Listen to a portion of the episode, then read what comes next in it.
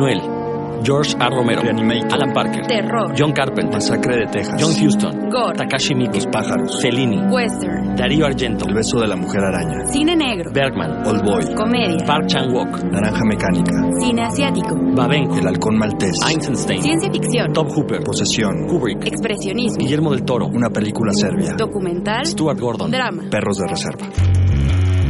No te puedes perder Psicocinema. Cine para estómagos curtidos. Los jueves de 8 a 9 de la noche por Circo Volador Radio.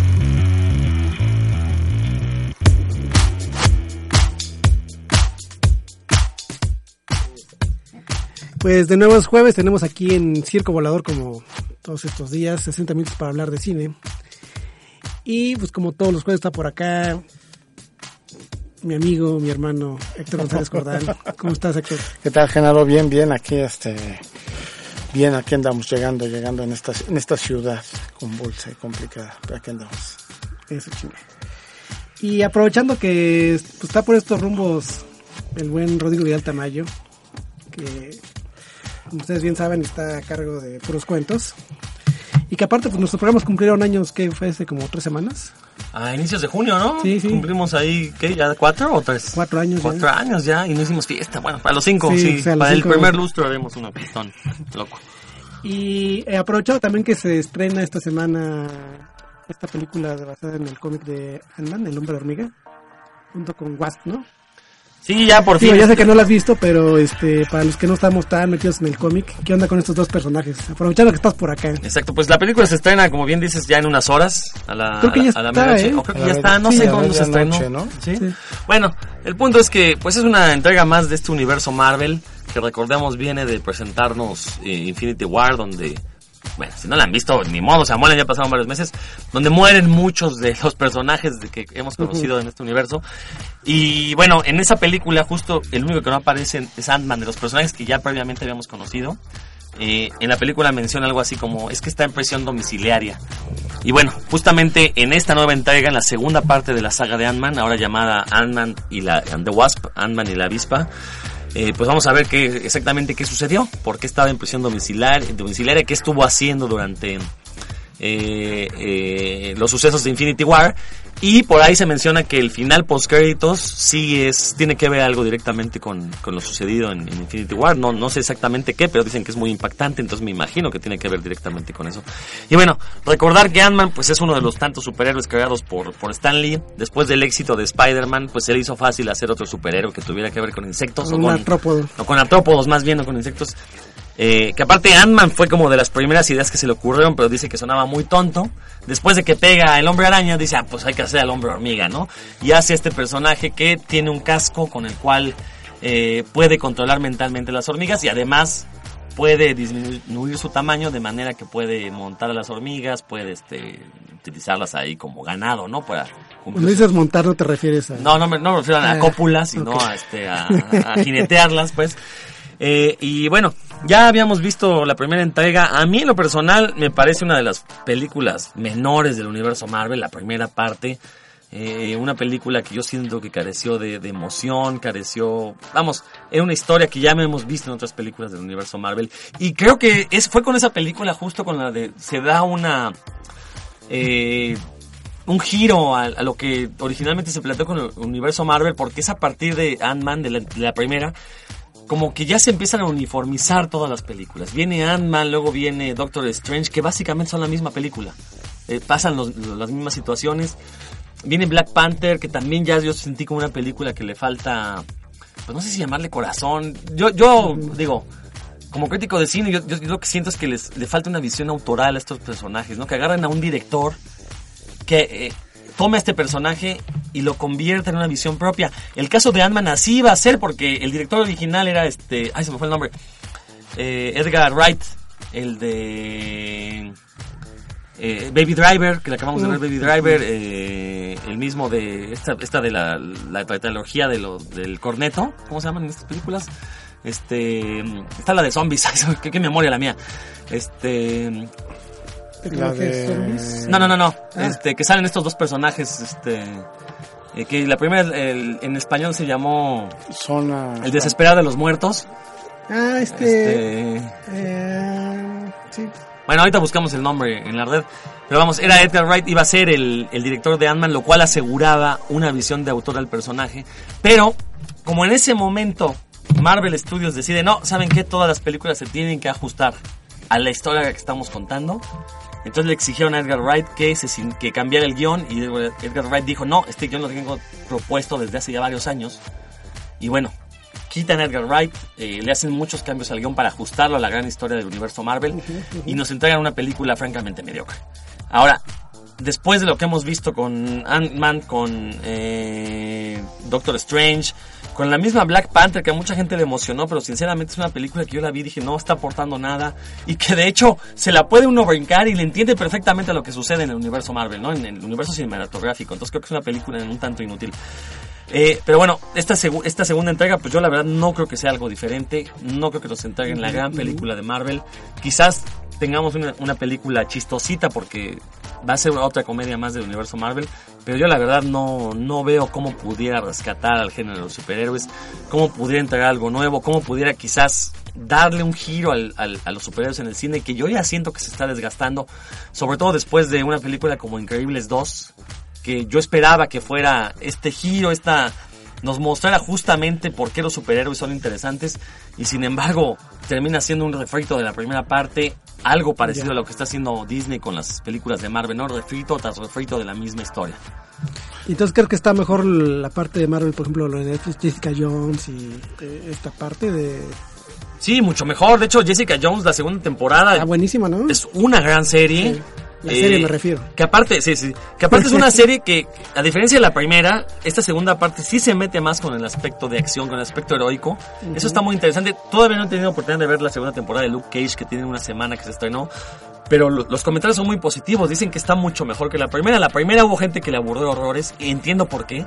Creo que la primera temporada su, su fuerza radicaba en que mostraban el aspecto racial de un superhéroe negro, ¿no? Y fue muy interesante.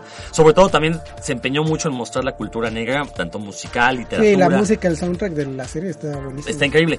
Y dicen que esta segunda justamente se convierte en una historia de tipo de género negro. Obviamente también con la cuestión, no, no porque sea de negro, sino por este, de crimen, pues, eh, policial. Eh, y que recupera toda esta parte de la cuestión racial, pero que sí ya es una, una serie mucho más eh, activa, mucho más, con más escenas de acción, más, más, más ágil, ¿no? De lo que fue la primera. Entonces dicen que está muy bien. La verdad, lo que está haciendo Net- Netflix con los personajes de Marvel es algo que yo quisiera ver en el cine. Ojalá Disney entendiera que puede hacer películas de superhéroes para niños, familiares, pero que también puede hacer películas para adultos de superhéroes. No necesariamente violentas o con sexo, sino simplemente manejando conceptos que ya hemos visto en los cómics y que nos saben un poquito más de la naturaleza del superhéroe, ¿no? Eso creo que le hace falta. Un poco como Deadpool, ¿no? Bueno, Deadpool el problema es que lo toma por el lado de la chacota, pero justamente eso es lo que queremos ver, ¿no? O sea, ¿por qué no podemos ver a un superhéroe desmadroso con cuestiones sexuales y violentas? Bueno, eso llévatelo al, al aspecto serio, ¿no? A lo mejor un superhéroe que se cuestione su propia moralidad, que lo hemos visto en los cómics. En el caso de Ant-Man and the Wasp, en los cómics eh, son esposos e incluso tiene, hay casos de violencia doméstica. Ant-Man golpea a The Wasp. Eso estaría interesantísimo verlo en el cine. No lo vamos a ver en esta película, estoy seguro, ni creo que lo veamos en la quinta entrega de la saga. Pero son de esas cosas que sinceramente nos hablan más de la cotidianidad de los superhéroes, que lo vinculan más con el público y no lo dejan nada más en estos personajes ahí como dioses, ¿no? Totalmente alejados de la realidad urbana. Es que no, no hay una sobreexplotación ya del cine de superhéroes. No, hay, no pasa un mes en el que no se estrene una película de superhéroes. Porque mira, O sea, y como dices, o sea, no está, no estaría mal, pero, pero sí, pues es ya. el problema no es que se mismo que tantas, sino que se estrenen la misma una y O otra sea, vez. que es la Ese es el gran sea, problema. no- lo que necesitamos es que no hay diversidad. en... Pero, pero eso a lo que voy es que se maquilan, deja de haber una propuesta Sí, y, se- y es como maquiladora, es una fórmula que, que funciona, como en su momento eh, los zombies, como en su momento las películas de adolescentes, como en su momento la ciencia ficción, se maquila una tras otra, tras otra, y pues ya, también dices tú, bueno, ya es cartucho quemado. Exacto. Sí, el, el problema de Disney es que está estandarizando todos sus productos. Insisto, vuelvo al ejemplo de Los Increíbles 2, ¿no?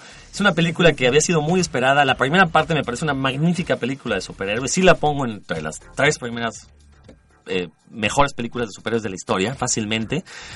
Obviamente con este antecedente, pues tú esperas que la segunda parte por lo menos le llegue al nivel, ¿no? Y uno no se espera que te entreguen básicamente la misma película. Tiene, por ejemplo, Los Increíbles 2 tienen dos aspectos muy interesantes. Subvierte la idea del superhéroe macho, porque en este caso el personaje principal es la mamá, y es la mamá la que se encarga de sacar adelante a la familia. Ya. Y el, espo- el, el- el esposo, Mr. Increíble, se tiene que convertir en el ama de casa, tiene que encargarse de los niños, y eso le rompe el alma. Vemos ahí la frágil masculinidad de un personaje como Mr. Increíble. Entonces, eso está muy interesante, pero como es una película infantil, no lo profundizan más. Y la otra, el villano de, de Los Increíbles 2 se avienta un discurso muy interesante acerca de cómo los superhéroes nulifican la capacidad de defensa de los seres humanos normales. Se confían tanto de que existen superhéroes que se vuelven eh, descuidados, se vuelven perezosos para resolver sus propios problemas. Estas dos ideas son magníficas, sin embargo no se abordan más que a un nivel superficial en la película, ¿no? Desgraciadamente porque es una película dirigida a público infantil, a diferencia de la primera parte que es una película más familiar. ¿no? Más para todo tipo de públicos, que tiene aspectos que le van a gustar más a los adultos, otros a los niños. Creo que esta segunda parte sí fue pensada exclusivamente para niños y podemos culpar de eso a Disney. Porque la primera parte la hizo Pixar siendo independiente y esta segunda la hace Pixar siendo ya una filial de Disney. Bueno, pues antes de que nos vayamos a corte, por favor, con menos tres películas basadas en cómics, superhéroes, que la gente tenga que ver. Digo, hay mucha banda que a lo mejor no es tan tan pegada al cómic y a lo mejor se ha perdido algunas joyas que están por ahí. Mira, te voy a dar tres películas de superhéroes no necesariamente basadas en cómics, Ok. porque creo que hay cosas interesantes. Hay una película chilena llamada Mirage Man, Ajá. que para los que ubiquen la historia de Kikas, también película y cómic, Ok. eh, es básicamente la misma idea y curiosamente la película salió el mismo año que se publica el cómic de Kikas. Eh, la verdad es que es una película magnífica. eh, sale un actor de artes marciales chileno que se llama Marcos Aror, que es fabuloso en, en su, en su actuación y en sus escenas de acción. Pero es una sátira justamente de estos vigilantes urbanos que obviamente todos provienen de Batman, pero así donde Kikas quiso hacer algo serio con el vigilante urbano, Mirage Man es una sátira adaptada a la realidad de un país tercermundista como es Chile. Entonces Mirage Man te la recomiendo. Eh, hay por ahí una que se llama Super, que es otra sátira también de vigilantes urbanos, donde un cuate con problemas eh, mentales decide convertirse en un vigilante y obviamente pues todo lo echa a perder, no se consigue por ahí un ayudante, una ayudante que resulta ser una psicópata, entonces lo meten en más problemas de los que debería y la verdad también vale mucho la pena, Super. Y en tercer lugar, a ver, déjame, hago memoria de qué, he visto últimamente de superhéroes que me guste mucho. Pues hay una película rusa que no he visto. Dicen que no está tan buena, pero los rusos hay que recordar que tienen una cultura muy diferente a la estadounidense. Entonces su cine es muy particular. Se llama Guardianes. Y fue como la respuesta rusa a los Vengadores. Dicen que no está tan buena. Yo todavía tengo que verla por ahí. No he conseguido una copia pirata decente. Eh, este, se estrenó en cines en México. Desgraciadamente llegó doblada al inglés y subtitulada. Entonces la verdad no la quise ver porque dije, si está doblada seguramente le van a cambiar todo lo... eh, Este, esta cultura rusa la van a cambiar por cuestiones gringas, ¿no? Entonces no le he querido ver. Sin embargo, creo que valdría la pena echarle un ojo por ser superhéroes hechos en otro país. Recordemos que en Estados Unidos muchos de los superhéroes son propaganda pro-yankee.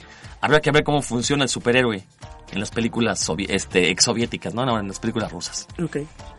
Pues está ahí muy completo lo que nos dijo aquí Rodrigo de Altamayo. Le agradecemos mucho que se haya quedado un ratito más. Y pues vamos a un corte musical. La semana pasada salió pues, estas famosas listas que todo el mundo saca, pero la revista Rolling Stone se aventó el rollo de aventarse haciendo como encuestas a productores, a músicos, las 100 mejores rolas de lo que va de este de lo que va del siglo. de lo que va del siglo. Hay una regla de editores que cuando si quieres vender una revista Ajá. y no tienes tema, Sacas el top. una lista, el top de las Top 10, mejores bandas, el mejor, las mejores canciones, los mejores discos, una portada de los Beatles o una portada de Led Zeppelin. es una regla de, de editores que, que a razón de nada, ahora Rolling Stone, porque realmente Pudieron tener la portada estamos en el AMLO, ¿no? 2018, ¿no? es ni fin de década, ni principio de década, ni nada, pues sacan una lista. Se les hizo fácil. Pues tú escogiste un par de esos 100. ¿Cuál vamos a pues, escuchar primero, mi estimado Héctor? Despacito está. No, que sí está en la- estaba, está en la lista en el 91. ¿Ah, sí viene? sí, Oh, viene bien. despacito. Es, obviamente con el mix de Justin Bieber y, ne- y no de de Daddy Yankee. Y no de Daddy Yankee, ¿no? Entonces, este, bueno, pero sí venía despacito. Pero vamos a poner John Folks de Peter, John and John.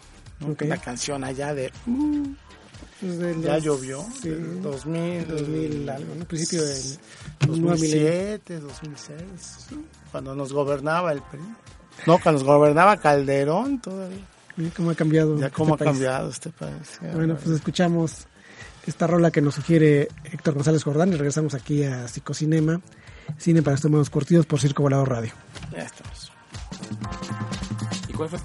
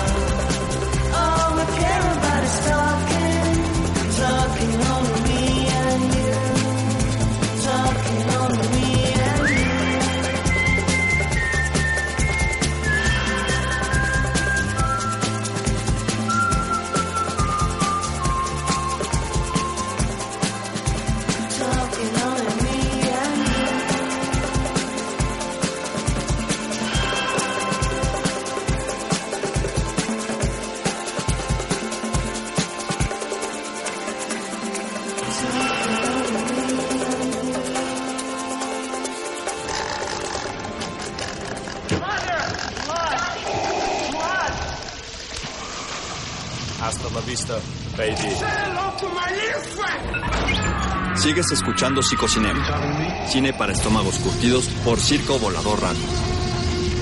You're gonna need a bigger boat. Bueno, como tuvimos invitado al Rodrigo, nos brincamos este primer bloque donde hablamos de cosas que tienen mucho que ver con cine. Pero, pero valió la pena, ¿no? Para Pero, que ponga sí. ahí en orden en, en la onda de los, del los- cine basado en superhéroes. No, pero este. Pues no sé si ya estamos en otro país o estamos ahora como. Cuando La- ganó la selección alemana y éramos como.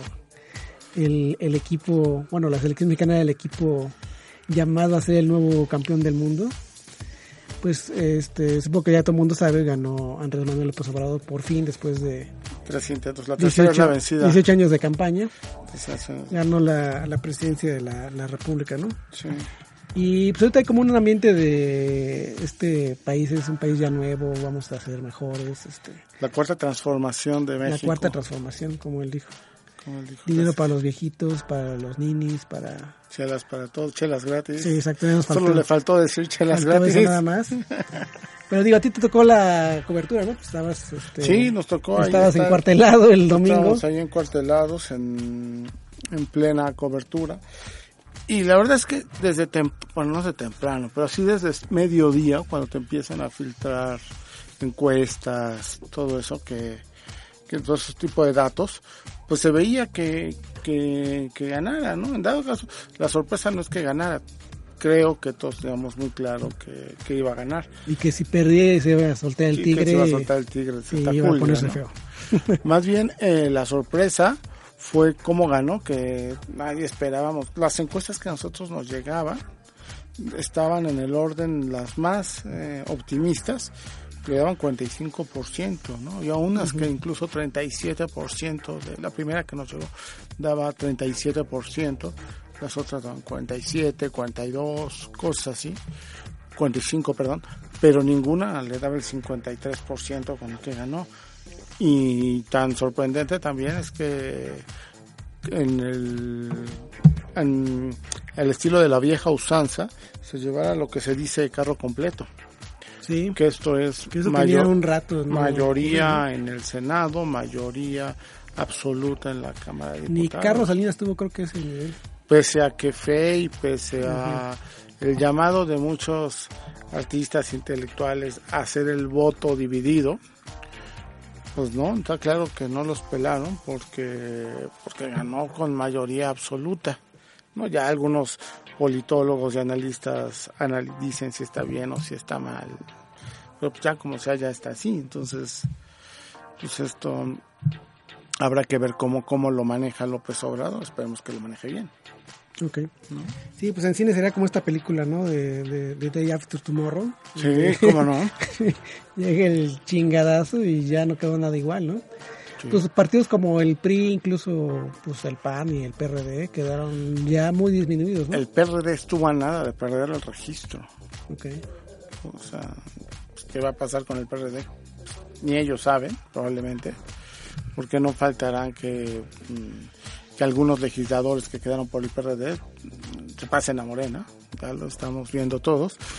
Y quién sabe qué pasa con el PRD. El PRI pues hablará de una refundación, de su enésima refundación de partido. El PAN también. Y es un, es un, ¿cómo se llama? Un escenario inédito para la, para la política mexicana. ¿Tú te acuerdas de esta película, la- Las Fuerzas Vivas y Calzón Ajá, sin, ajá, ajá. Calzón sin sin inspector de, de Alfonso Arau, que retrataban muy bien la, la clase política y las, corrupcio- las corruptelas, la- los acarreados, todas estas cosas que, que, que, que se manejan en la política mexicana. Pues ahora parece que, Bueno, que esta trilogía, ¿no? La ley de Herodes. la ley de Herodes, el infierno, la ley de Herodes sobre todo, ¿no? Que te acuerdas que en su momento con que la estrenaron cuando coincidía en- Con la con las elecciones de, de Vicente Fox, si no me si no me equivoco. Y que algo le debe la victoria de Vicente Fox a esa película, yo creo, porque pues sí era muy claro de lo que era el PRI, ¿no? O de lo que sigue siendo el PRI, ¿no? Claro. Ahora parece que eso ya quedó atrás. Digo, no hay que confiarse ni mucho menos, pero es la primera elección, se dice fácil, pero es la primera elección en la historia de las elecciones mexicanas que no es cuestionada. ¿no? O sea, tú te acuerdas cuando ganó López Portillo en el 80 y... Bueno, López Portillo no iba, no iba con... Ganó con el 100% de los Sí. votos. O sea, ganó no, solo No había otro y candidato. además el 100%. O sea, toda la gente votó por él. No hubo nadie Bueno, que se equivocara. Alguien votó por Cantinflas, ¿no? Que era, Sí, esa- un- pero, pero nadie... era un, este, un clásico, ¿no? Ir a votar con Cantinflas. Pero bastaba que uno votara por Cantinflas para que ya no fuera el 100%. Sí. Sería el 99.99992. Pero López Portillo gana con el 100% de los votos. ¿no? Le quitaron el registro a la oposición, en fin. Entonces, pues eran otras formas. Y ahora, pues el pues Morena ganó de manera abrumadora 53, 30, Sí. 30 millones de personas. Es una barbaridad, ¿no? Ok, ok. para lo que estamos acostumbrados es una barbaridad. Habrá que habrá que reestrenar o rever el documental de, de Luis Mandoki, ¿te acuerdas? El Sí. señor López. Pues no sé si es un este López Obrador muy distinto al que hemos visto en ediciones pasadas, pero bueno, pues no sé. Al menos hacia los medios y hacia su, su estrategia de campañas fue muy distinta en esta ocasión, ¿no? Sí, hay unos que los cuestionan mucho. Y como cuidándose, ¿no? Como si fueras este Brasil y ya vas ganando 2-0 y entonces ya echas a las defensas para que no el, el- el- echas el autobús atrás para que no te vayan a meter un gol, ¿no? Sí, y, ais- y aislándose, o sea, bueno, más bien aliándose, perdón, con gente que hace seis años y menos, hace 12, te imaginabas que iba a ser alianza. No, hace 18 con, este Manuel Bartlett, ¿no? Manuel Espino, con Bartlett, con El del, Germán de la caída del sistema, ¿no? Con Lino Corrodi de los amigos de Fox, con el PES. Entonces, pues, pues a ver cómo, cómo articula todo eso para crear un, un plan de, Con Laida Sansores, ¿no? de gobierno con Laida Sansores después de todo el escándalo. En fin, ya, ahorita sí ya si lo cuestionas un poquito dicen que eres mala leche y que no, pues- pero pero sí hay que pensarlo, hay que hay que pensar en que en que viene, ¿no? Por lo pronto se vio una, una fiesta también que, que yo no recuerdo. ¿no? La gente Bajó con lo de Fox. ¿eh? Sí, pues yo no me acuerdo. No, no a ese pero- nivel. Yo me acuerdo que estaba con un cuate porque habíamos estado viendo la tele después de las elecciones y estaba como una elección muy competida. Y creo que fue esa vez en el, en el Ángel, ¿no? En Reforma. Sí, sí Y, en el Ángel. y este, y digo, no, no tanta gente como ahora con López Obrador, pero sí había ese sentimiento de, ah, somos un nuevo país, este, por fin sacamos al, al PRI de los pinos y ahora todo va a cambiar, ¿no? Sí. Y digo, nada tan distinto de la realidad como que lo que pasó en el sexenio de Vicente Fox. Sí, y además, eh, pues la ciudad ya para entonces era perradista. Sí, llevaba tres años con... Entonces, pues no había, o sea, sí había mucha efervescencia, mucho júbilo, pero finalmente no ganó el partido que aquí ganó. Entonces había como que sentimientos encontrados. Ah, Ahora también, ahora ganó Morena, no ganó el PRD, pero, pero bueno, pues es prácticamente Sí, es la misma estructura. la estructura. Entonces, eh, pero ahora que la gente saliera con tanta ebullición al Zócalo, afuera de la casa de López Obrador, tú veías lo- el recorrido y pues, pues, a ver, que le pongan el papamóvil, ¿no? Para que salga y vaya saludando a Fíjate que a mí eso me sorprendió, estaba viendo la transmisión de, de- después de las palabras que dijo en, el Hilton, en el hotel de su búnker, y se enfila hacia, hacia el Zócalo. Pues había muchas cámaras que lo iban siguiendo en tiempo real. Y sorprendía que iba con la ventana abajo, los policías de la Ciudad de México hechas camote porque no sabían, se paraba cada rato a A saludar. saludar y a escuchar lo que le decía la gente. Y dices, bueno, pues no va a faltar un loco tipo aburto, pero digo, ¿no? Muy seguro de sí mismo el López Obrador como para aventarse esa, ¿no? Claro. Y esta idea que tiene de no, o de estar pensando si va a usar seguridad o no, pues, pues, Claro. pues no, debe usar seguridad, ¿no? Nunca falta el, El, el loco. el loco, ¿no? No vaya a ser. Ya no, ya no digas algo mayor, pero pues un huevazo, una pedrada, Claro. Algo, ¿no? Pues ya es es otra que salió de su reunión con, con Peña Nieto, que los memes fue lo mejor de esa reunión. Cualquier cantidad de... sí. de memes acerca de esa conversación que tuvieron son, son de antología para un cómic realmente, ¿no? Sí, los dos paseando, la Sí. clave del wifi. está- Peña Bombón, ¿no? La que- sí. Entonces, cuando sale, los periodistas pues, lo rodean para obtener sus impresiones y él dice, no quiero usar guaruras, pero no quiero usar seguridad, pero pues, nada más no me apachurre, ¿no? Pues es que claro, está, está muy expuesto. Pues de entrada con que guarda su cartera. ¿sí? No, no haya sido que salió sin cartera de, De- de Palacio del Nacional. Palacio Nacional. Sí, y también, e incluso parece que, que la es- se ha mostrado más respetuoso hasta Donald Trump. ¿No? Como que, no, no, yo no digo que Donald Trump le preocupe, Le tiene lo- miedo. le tenga miedo, o sea, Milán ante López Obrador, pero también en un momento la, las críticas de Donald Trump al gobierno de Peña Nieto fueron incluso en el tono de ni en su propio país es respetado este gobierno, ¿no?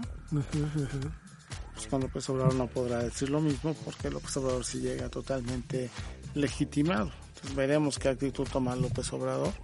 Veremos si de verdad se aventa el tiro de quitarle las pensiones a los presidentes, que ya lo mandaron felicitar todos los que están vivos, ya dijeron, oye, qué buena onda. Las viudas están acá. Sí, entonces pues a ver si a Salinas, a Cedillo miedo.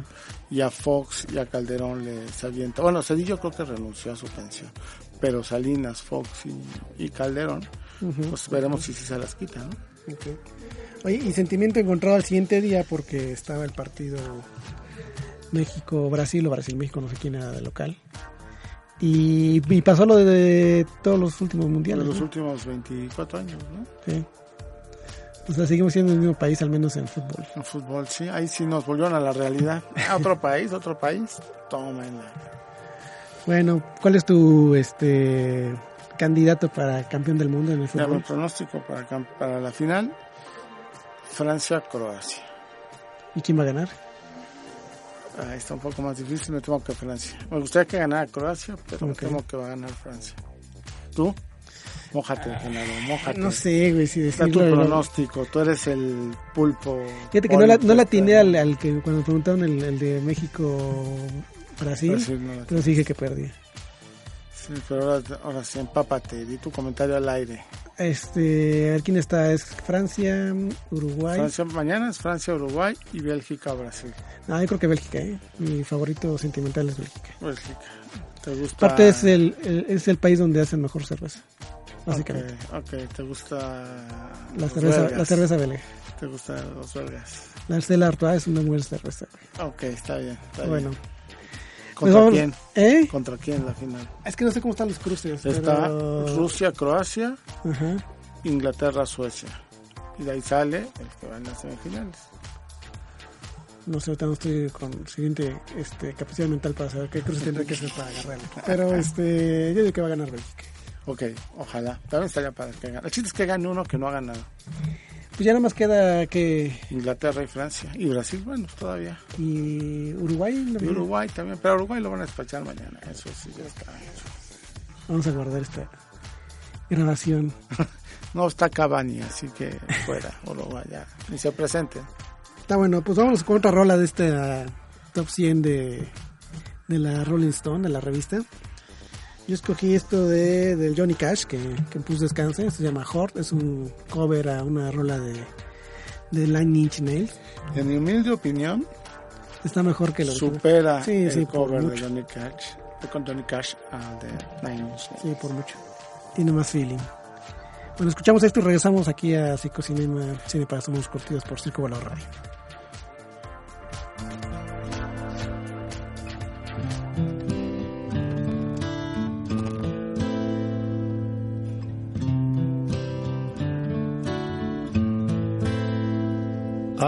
Hurt myself today to see if I still feel. I focus on the pain, the only thing that's real. The needle tears the hole the old familiar sting. Try to kill it all away, but I remember everything. What have I become?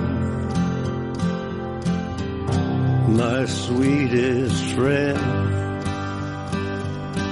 Everyone I know goes away in the end. You could have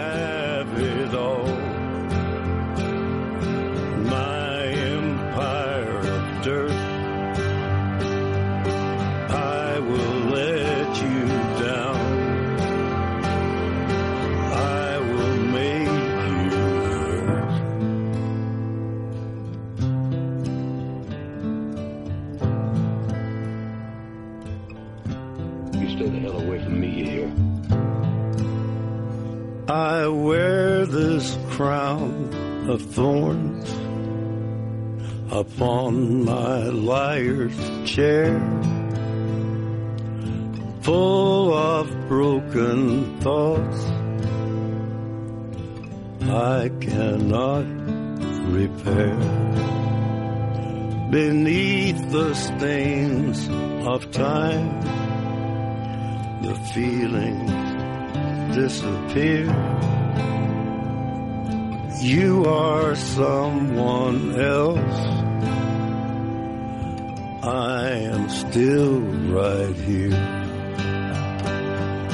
What have I become? My sweetest friend.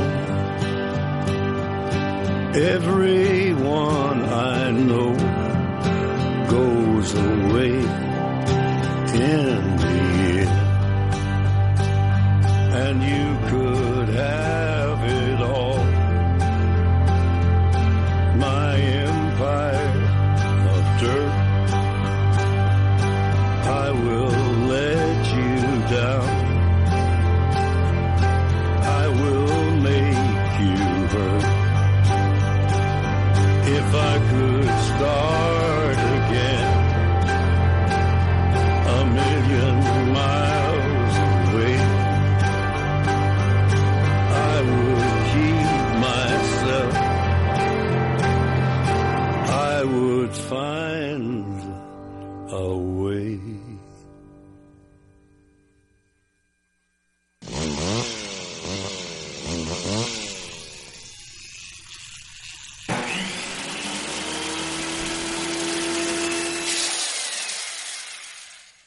Estás escuchando Psicocinema, cine para estómagos curtidos por Circo Volador Radio.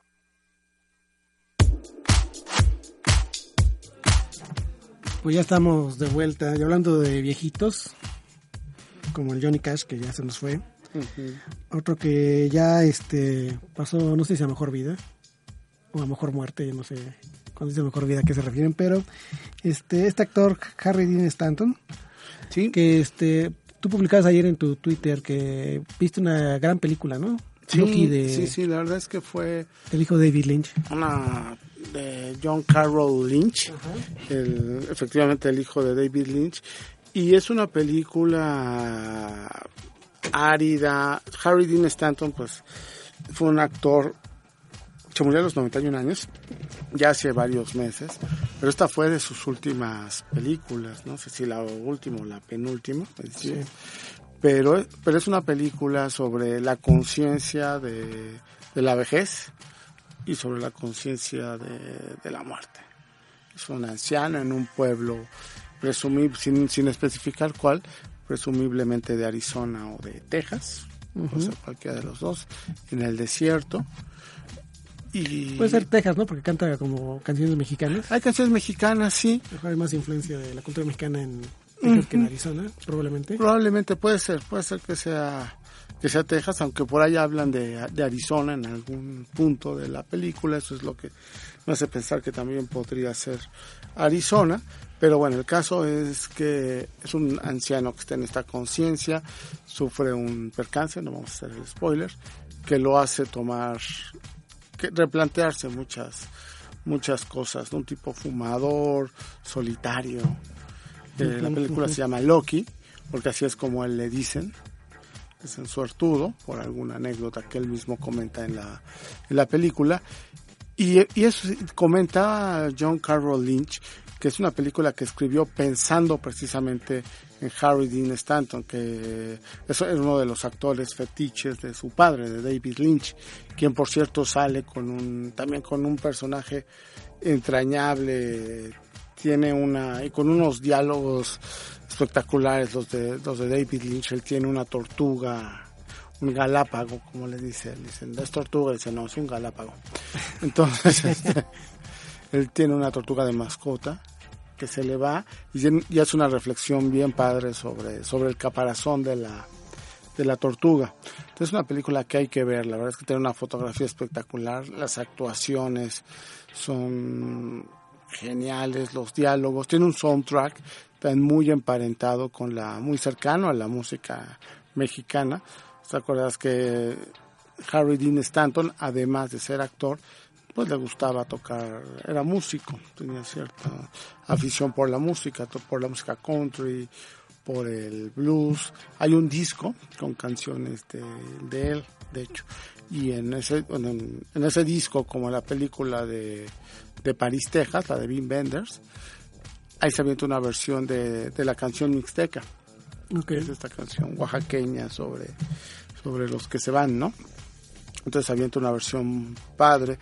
Eh, Harry Stanton en la película sale cantando con, con mariachi, con tres músicos de mariachi, Volver, Volver. Hay canciones de Pedro Infante, canciones de Vicente Fernández, aparte hay otras de Johnny Cash también. Entonces es una película que, que parece muy fronteriza, muy en, en el universo literario diríamos que es muy parecida a lo que hace Cormac McCarthy. Pero, pero de verdad hay que verla. Yo hacía tiempo que no veía una película que me, que me llegara así tan, Ok, ok. tan, tan profundamente como esa. ¿eh? Está bien Ya. padre, bien, bien padre. Digo, yo no la he visto, está, es que está en la Cineteca y está en un par de cines Está comerciales. en, está en un par de cines, sí, sí, sí, la trae esta distribuidora Interior 13, Ok. que, que, que trae un, un tipo de cine diferente. Ellos, ellos la traen, entonces pues, pues seguramente estará en Cine Tonalá, seguramente estará en Cinemanía, en este circuito de cine alternativo que, que se maneja. Y, y no, es que no hay que, hay que perderla, vale, vale mucho la pena. Estaba leyendo un poco la reseña ahorita que estabas hablando de la película. Y dice que es, pues, básicamente un viejito que todos los días, hace- un, de un viejito que hace su rutina todos los días, lo mismo, ¿no? Se levanta, hace yoga, escucha una canción ranchera mexicana, toma un vaso de leche, este, resuelve un crucigrama, ve la tele y luego se va al bar, ¿no? Y, y digo, sin haberla visto me suena un poco como esto del Día de la Marmota, ¿no? Un poco, un poco en esa, en esa cuestión de la, De la repetición de todos la los días. repetición de todos los días, sí, sí, sí. Este hombre, en el bar, pues confluye la, la generación mayor del, del pueblo. Entonces los diálogos de los amigos contando, pues como pasa con los amigos, que te reúnes y cuentas las mismas anécdotas. A lo mejor las cuentas de diferente manera, pero muchas veces que nos contamos, Claro. nos, nos reunimos y contamos lo mismo, lo que te acuerdas cuando pasó esto, te acuerdas cuando nos pasó esto, te acuerdas cuando pasó aquello.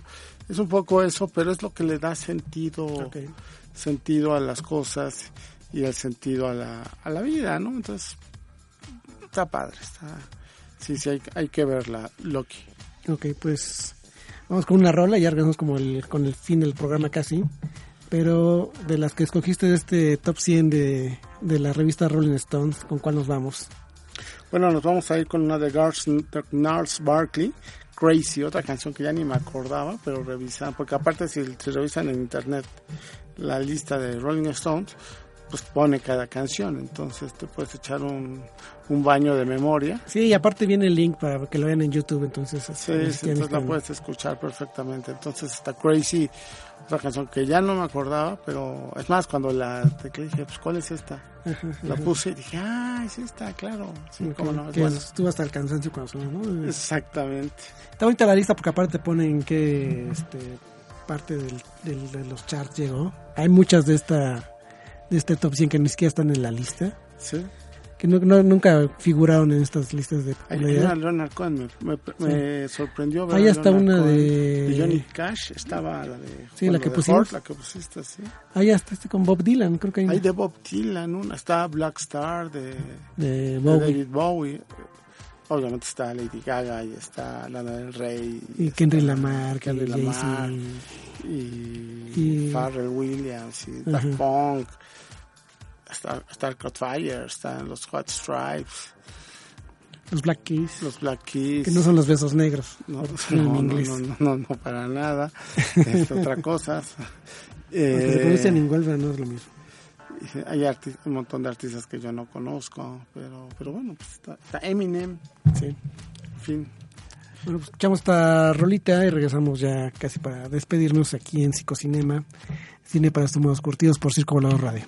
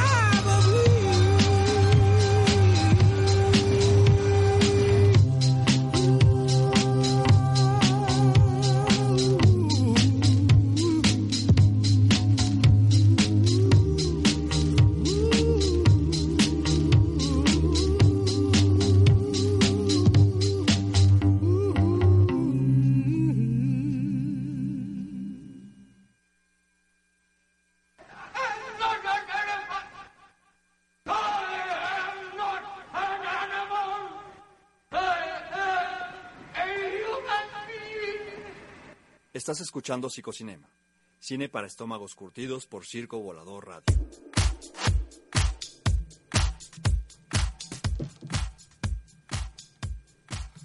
Pues ya estamos aquí de vuelta casi para despedirnos.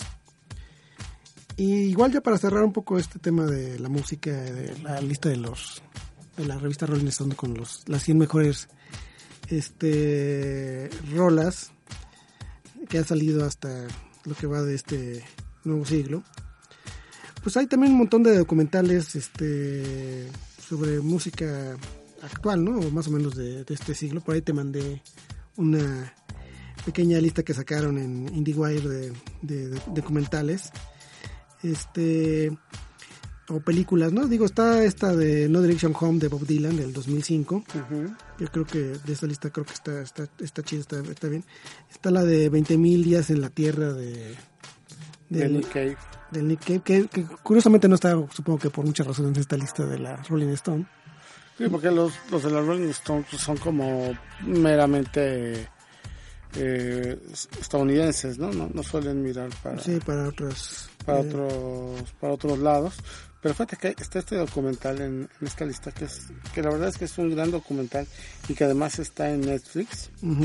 que 25, bueno, en español se tradujo 25 pasos, 20 a 25 pasos del estrellato, ¿no? Que es sobre las coristas, Mm, que es sobre las coristas de las grandes de grandes músicos de los Rolling Stones. Hay unas historias alucinantes, una corista de los Rolling Stones que, que le gustaba mucho, mucho la fiesta, que incluso fue Playmate en, en Playboy y todo lo que le pasó, en fin, como pues la, la, la vida, ¿no? De la corista que no siempre no siempre es fácil porque pues tienen unas gran voz, unas grandes voces pero nunca llegan a ser protagonistas Claro. hay una corista de, de Sting que por ejemplo cuenta lanzó su disco quiso hacer carrera solista y nomás no le no le dio el para eso no eran coristas de Steve Wonder de Bruce Springsteen en fin, en fin, es- es O sea, una- que no, que no le fue como a Alejandra Guzmán, ¿no? que era corista de... sí que era corista de Kenny los Eléctricos no algo así Que por cierto, aquí se firmó hace unas semanas este un episodio de esa serie que va a salir sobre Alejandra Guzmán. Como le cambian los nombres, creo que era Kenny los epilépticos. Kenny Algo así, le cambiaron el nombre al, al grupo en el cual hace coros Alejandra Guzmán. Viene este otro documental también de que que aquí le pusieron, lo trajo un ambulante, James Murphy, cállate y toca. Ajá, James Murphy pues, es el líder de LCD Sound System. Ajá, ajá. Y es un documental muy divertido porque es su vida cotidiana en, en Nueva York sin LCD Sound System, ¿no? Un poco ya después de este barullo del super éxito que bueno, ahora regresaron y ahora están haciendo giras, sacaron un nuevo disco y todo esto. Pero en el momento, en el lapso que dejó de existir el LCD Sound System, él filmó este documental y es muy interesante porque ves como el peso de una banda importante, exitosa, Sí. pues tienen un músico y como de repente es difícil zafarse de del glamour y de que te pidan, oye, pues qué onda con el CD Sound System, en fin, ¿no? Entonces ese también es muy, muy, muy divertido. Está el, este documental de En busca de, Sugarman. Que, bueno, que pues fue... Sí. Que sí dicen que sí fue un falso documental, ¿no? Tú Yo, yo tengo, yo tengo esa teoría que es un falso documental, pero en fin. Porque le fue súper bien, ganador del Oscar. Sí, luego se suicida el director, ¿no? Se suicida el director. Como sabe que entregó una tiempo. cosa que era falsa, se suicidó. Sí, sí, sí. y que dicen que se le acabó el dinero al- y que la terminó filmando con iPhone. Mm, Porque se le acabó, se le acabó el bar. ok. Hay uno de Joe Stromer que no he visto que es el The, Future, The Del 2007. ¿Tú ya lo viste? No. Ya, ya lo vi. ¿Está bueno? Está muy bueno también. Pues es la. de- ajá, El futuro no está escrito. El futuro no está escrito, exactamente. Sí, sí, sí. Y, y bueno, pues es el documental de de la vida de Joe Stromer, de, hablan famosos acerca de él, de su importancia. Y a diferencia, y lo que te queda muy claro es que a diferencia de otras bandas, de otros músicos de punk, pues Joe Stromer sí tenía como, que es lo que muchos le critican también dentro del punk, que otros vicios intelectuales, ¿no? Un tipo con más conciencia, le dio un sentido- raíces. le dio un sentido social al, al, al punk, ¿no? Y, Ok. y ahí mezcló con otros sonidos. A muchos, a los ortodoxos del punk no les gusta, porque dicen que eso no es punk, el punk son los Ramones y los Pistols y Mm, otros. tres acordes. Ah, y para otros, pues no, dicen que sí, que, que llevó el punk por otros lados, ¿no? Entonces, ese también hay que, hay que verlo. Varios de estos están en, en Netflix, si no me, si no me Pues este, incluso este documental que se llama Scratch, Scratch, sí, claro. que está también muy bueno si les gusta como el hip hop y demás. Bueno, el, el rap, este, creo que también pudieran checarlo. Pues ya nos vamos. Este, ¿Qué tenemos en tus plataformas editoriales esta semana? O esta semana en Laberinto de Milenio vamos a sacar un- una entrevista co- acerca de un documental que también está en la Cineteca que se llama Sin Miedo. Es un documental acerca de la, de la guerrilla de la guerrilla en Guatemala, del impacto de los desaparecidos que, que hubo. Entonces eso vamos a tener en, en Laberinto de Milenio. Eso sale el próximo sábado. Si tienen chance, léanlo. Si pueden comprarlo, cómprenlo mejor. Pero si no, pues léanlo. No, yo sí compro Milenio. Eso, eso. Para leer Milenio yo Ese- sé que tengo que ir a comprar. ese- sí, sí me toca leerlo. Ese apoyo sí se ve. y eh, en, en Aristegui Noticias vamos a sacar una entrevista con un escritor cubano, Rafael Rojas, hablando un poco de todas las polémicas, de los pleitos entre los autores del boom. Está entretenida la, la entrevista, el escritor se llama Rafael Rojas el libro se llama La polis literaria. Eso es lo que más o menos venimos manejando Esta semanita. esta semanita, ¿no? En los distintos lugares. Bueno, pues vámonos con una rola. Ya están por acá eh, los de Divagar, listos para hablar de la capoeira y, y demás cosas alrededor de la capoeira. Este, de esta lista escogí una rola de los Ya Ya Yeahs, hablando del punk un poco. Aunque luego ya no fue tan punk. la-. ¿Cómo se llama la cantante de los Yayas? no me acuerdo ahorita. Uf, pues Este, también sí, sí, sí. valía la pena escuchar a los Yayas. yes. Ok, pues esta rola se llama Maps. Con esto nos despedimos. Agradecemos a Ariel que estuvo ahí en los controles. Y los dejamos con esta rola y luego divagar. Este, muy buenas noches. Yo soy Genaro Delgado. Héctor, muchas gracias. Gracias, Genero. Gracias a todos. Nos estamos viendo en la cuarta era de este país. La cuarta la transformación. cuarta transformación.